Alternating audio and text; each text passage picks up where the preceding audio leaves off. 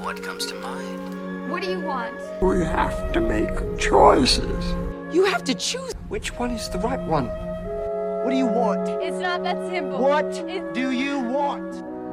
Make your choice. Bienvenue sur Le Choix de Marie, le podcast ciné qui vous donne tout simplement des idées de films à regarder. Sans spoiler ni prétention, je partage chaque semaine avec vous les films que j'ai vus pour faciliter votre dilemme du On regarde quoi? Bonsoir, bonsoir, merci d'être présent pour ce nouvel épisode du Choix de Marie, l'épisode 69. J'espère que tout va bien chez vous. Ici, euh, rien de nouveau sous le soleil, littéralement, semaine euh, très ensoleillée, mais pas de grosses annonces à vous faire. J'ai eu le temps de mater euh, pas mal de films à nouveau cette semaine, ce qui fait toujours plaisir. Au programme, on va parler de quatre films. Un drame, l'événement, un film d'espionnage, Les 39 marches, un film historique, The Northman, et un film d'action pour terminer, Ambulance. Premier film de ma semaine, ça a été une avant-première et pas n'importe laquelle, celle de l'événement. Alors ok, vous, vous y avez accès depuis fin novembre 2021, mais il sort dans 10 jours ici et donc j'étais très contente de pouvoir assister euh, à cette avant-première. C'est le deuxième long métrage réalisé par Audrey Diwan après Mais vous êtes fou que j'avais déjà euh, beaucoup aimé. Il a remporté le Lion d'or à la 78e édition de la Mostra de Venise et c'était par ailleurs l'un des films à représenter la France aux Oscars derniers. Nous sommes en France en 1963. Anne, étudiante prometteuse, tombe enceinte. Elle décide d'avorter, prête à tout pour disposer de son corps et de son avenir. Elle s'engage seule dans une course contre la montre, bravant la loi. Les examens approchent, son ventre s'arrondit, et c'est euh, du coup cette histoire l'adaptation du roman éponyme d'Annie Ernaux paru en 2000. Eh bien, c'était une jolie claque ce film.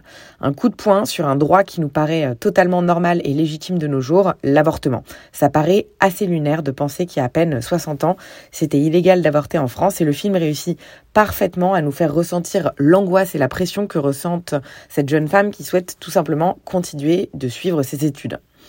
Son parcours pour y parvenir est chaotique, prenant et poignant, il n'y a pas d'autre mot. La mise en scène y est pour beaucoup parce que, un peu à la façon des frères Dardenne, on va suivre le personnage d'Anne de très très près.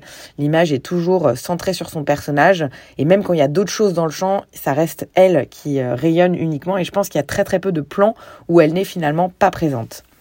Chacun d'entre eux est très bien pensé et la photographie est magnifique avec des séquences très longue et lourde du coup en tension où on voit euh, chaque hésitation, euh, chacun de ses mouvements, euh, de ses battements de cils. Enfin, c'est vraiment très très bien pensé au niveau de la de l'échelle des plans. Des scènes très dures, je préfère vous prévenir, mais jamais vraiment très graphiques. Toujours dans la suggestion. Il n'y a pas énormément de sang, mais c'est vrai que on fait la grimace plus d'une fois devant l'événement. En plus de ça, la jeune Anna Maria Bartolomei qui joue le rôle d'Anne tient le film du début à la fin. Elle est incroyable. Elle a soit dit en passant gagné le César du meilleur espoir féminin, mais tout le reste du cast est tout aussi bien, que ce soit Sandrine Bonner dans le rôle de sa mère, euh, Pio Marmaille qui est son professeur, ou encore Anna Mouglalis qui joue le rôle de l'avorteuse. J'ai eu la chance du coup, comme je le disais, d'assister à une session euh, Q&A avec euh, la réal et l'actrice principale suite à la projection. Il y a beaucoup de simplicité dans le discours d'Audrey Diwan qui décrivait euh, en fait, comment est-ce qu'elle a su traiter son sujet euh, difficile avec autant de tact et de finesse et euh, en y ajoutant une touche de modernité? Parce que c'est vrai que, bon, ça reste un petit peu rétro comme, comme, comme setting. Chapeau, du coup, sur l'événement. Je ne sais pas si vous l'avez vu à sa sortie en novembre, mais en tout cas, il faut absolument le voir, ce film. Il est dispo sur Apple TV, Amazon, Orange, YouTube ou Univers Ciné pour vos sessions rattrapage. C'était l'événement d'Audrey Diwan. On enchaîne avec euh, un film que j'ai vu dans le cadre de mes devoirs, Les 39 marches d'Hitchcock, que j'avais jamais vu. Très très cool, du coup, euh, c'est toujours chouette de découvrir un Hitchcock. C'est un film britannique sorti en 1935, adapté du roman éponyme de John Buchan. À Londres, le Canadien Richard Hannay rencontre une demoiselle, Annabella Smith, qui se prétend euh, poursuivie. Il accepte de la cacher chez lui, où finalement on finit par assassiner cette dernière. Craignant d'être accusé, il comprend qu'il ne pourra prouver son innocence que s'il s'implique dans une intrigue d'espionnage. Et il a deux indices uniquement. Une phrase qu'elle lui a dite sur une société secrète qui s'appellerait les 39 marches et le nom d'un lieu en Écosse. Il décide alors du coup de se rendre là où la disparue devait aller euh, par la suite, tout en étant poursuivi par cette mystérieuse société criminelle évoquée par la victime espionnage du coup, comme souvent avec Hitchcock, et on est clairement sur un film efficace, bien rythmé, bien réalisé, bien interprété. L'histoire est prenante et suffisamment euh, mystérieuse pour qu'on soit euh, vraiment à fond dedans de A à Z, ce qui en fait un excellent divertissement. Il n'y a pas de temps mort et en bonus, on a une bonne dose d'humour à l'anglaise qui fait toujours plaisir et quelques scènes euh, assez ingénieuses. Après, ça reste en dessous de plusieurs des films d'Hitchcock. Pour moi, il manque un petit peu d'originalité. Peut-être qu'à l'époque de sa sortie, il était révolutionnaire parce que beaucoup de gens le considèrent comme l'un des pionniers des films d'espionnage. Mais maintenant, je trouve qu'il paraît assez basique.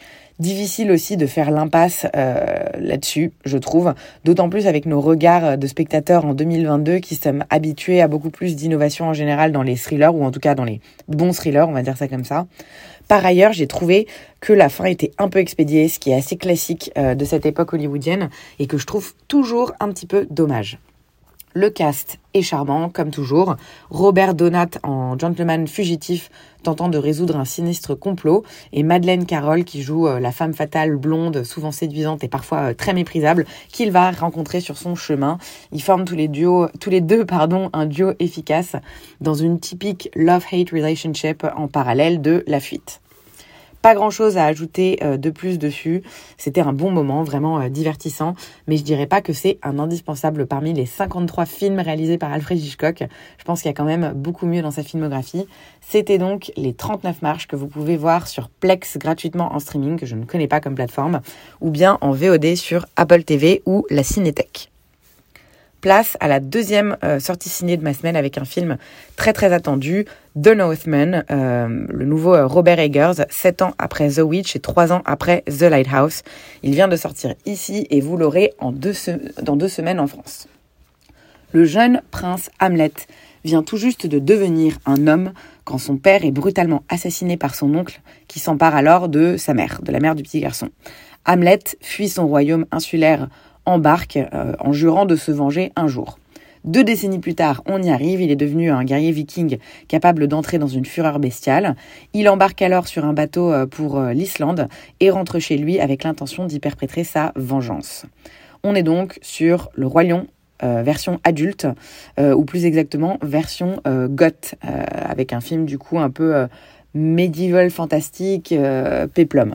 Une épopée nordique sur le thème de la vengeance.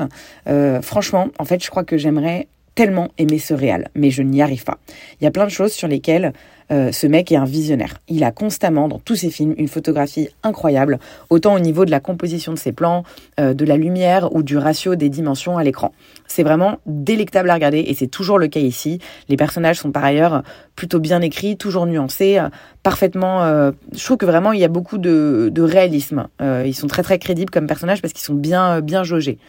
Mais Déjà, c'est l'inverse de mon univers. Le péplum nordique avec des mecs barbus, baraques et torse nu qui hurlent avant de se lancer dans un combat sanglant à l'épée, ça me donne envie de mourir. J'ai vraiment euh, aucun intérêt pour ça. Je trouve ça hyper old school et je peine sincèrement à être prise dans l'histoire. C'est très exagéré et stéréotypé comme comportement et euh, jamais dans la, dans la retenue ou dans la demi-mesure, je perds vite le côté réaliste que j'aime un peu au ciné. Ajouter à cela qu'en plus du côté euh, nordique péplum, ils ont rajouté du mystique dans ce film, type Medfan. Alors là, vous m'avez complètement perdu. Et en fait, c'était déjà le cas dans ces deux films précédents où euh, ce aime bien en fait frôler entre le réel et euh, l'onirique, pardon.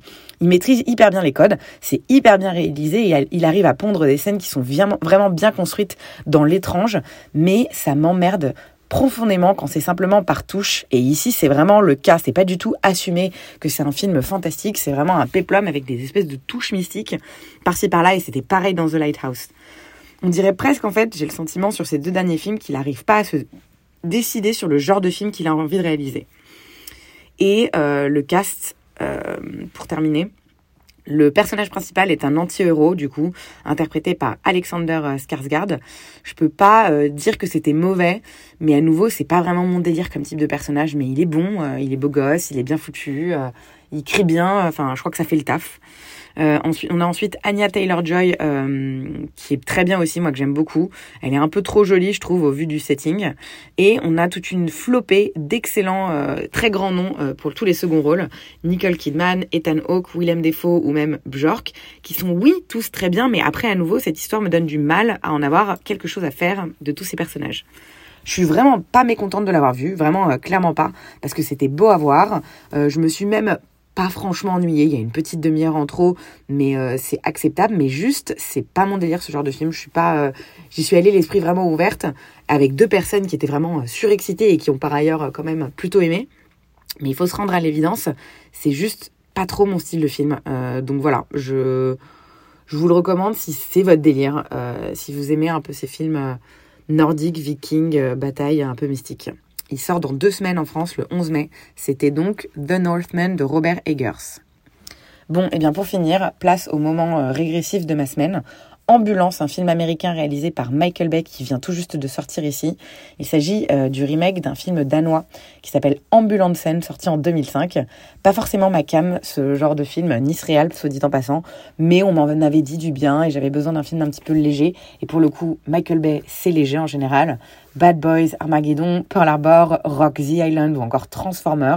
C'est souvent euh, débilos, mais ça fait du bien. À Los Angeles, Will Sharp est un homme sans histoire de la classe moyenne. Alors qu'il a désespérément besoin de 200 000 dollars pour les soins médicaux de sa femme, il contacte Danny, son ami criminel d'enfance, pour l'aider. Celui-ci euh, le recrute pour un braquage pouvant rapporter près de 32 millions de dollars. The LA Federal Bank Trust. Mais rien ne se passe comme prévu, vous vous en doutez, et les deux frères, euh, bon, je dis deux frères, mais en fait c'est plutôt des amis qui se considèrent comme des frères, tirent sur un officier euh, du LAPD et pour s'enfuir, ils vont voler une ambulance. À bord de l'ambulance se trouve Cam Thompson, euh, une ambulancière, ainsi que l'officier de police mourant sur lequel ils ont tiré. Bon, alors est-ce que ça est un film qui a eu l'effet escompté? Oui, clairement. 2h15 qui passe relativement vite grâce à ce film euh, qui se passe en temps réel où il n'y a vraiment pas un seul temps mort. Le réal est connu pour son sens du spectaculaire, de l'action et de la mise en scène rythmée. Eh bien, ça ne loupe pas ici avec une folle course-poursuite dans LA qui s'avère franchement très haletante. Alors ensuite, est-ce que le film est parfait pour autant? Non, loin de là, il y a plein de choses qui n'ont pas vraiment de sens, tant au niveau euh, des décisions des personnages et notamment euh, de tous les membres de la police, que au niveau de la fluidité euh, de leur fuite. Parce que Los Angeles, je peux vous le dire, j'y suis depuis six mois, n'a jamais été aussi vide en termes de bouchons. Ça n'existe pas que ça roule aussi vite ici. Mais bon, on fait l'impasse, je crois, dans ce genre de divertissement sur ce type d'incohérence. Et au niveau du cast, c'est également euh, plutôt efficace, avec trois têtes d'affiche qui ont chacun leur rôle et qui le remplissent à merveille. On les adore. Jay Gyllenhaal qui joue Danny, hyper intense et qui nous fait adorer les vrais méchants. Yaha Abdul Matin 2 qui euh, joue Will, euh, le méchant aux circonstances atténuantes par excellence et que du coup on adore. Et pour terminer, Eiza Gonzalez, la victime au bon fond qui est soit dit en passant beaucoup trop belle, donc on adore une mini demi-heure en trop du coup, mais pas si dérangeante que ça, parce que comme je vous le disais, j'ai passé un bon moment, j'avais peur de m'endormir et ça n'a pas du tout été le cas. C'était certes un peu prévisible, mais très divertissant ce ambulance. Je parie que l'original danois est meilleur, mais j'étais absolument pas au courant de son existence, donc c'est pas grave, ce sera peut-être pour une prochaine session rattrapage. Ambulance est sorti en France il y a un moment, le 23 mars, bien avant chez nous. Euh, donc je vous invite à vous dépêcher si vous voulez le voir en salle parce qu'il risque de ne plus être à l'affiche très longtemps encore. Cette semaine arrive à sa fin. Hier soir, j'ai également commencé à regarder Kimi, mais je me suis endormie très très vite devant. Pas parce que Kimi était nul, mais plutôt parce que j'étais épuisée. Donc je pense qu'il figurera parmi la sélection de la semaine prochaine. Du coup, il ne me reste plus qu'à vous remercier pour votre fidélité et votre écoute et vous dire à la semaine prochaine pour le prochain épisode du Choix de Marie. Bonne soirée à tous